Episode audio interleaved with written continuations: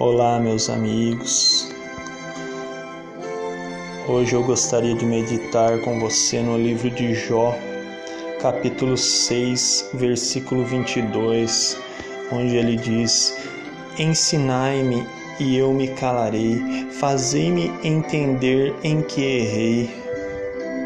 Desta maneira, muitas pessoas hoje se encontram em dúvidas se sentem culpadas muitas das vezes porque as coisas não dão certo, mas Jesus veio para colocar um fardo leve e um jugo suave.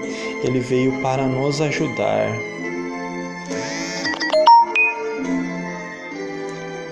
Deus te abençoe.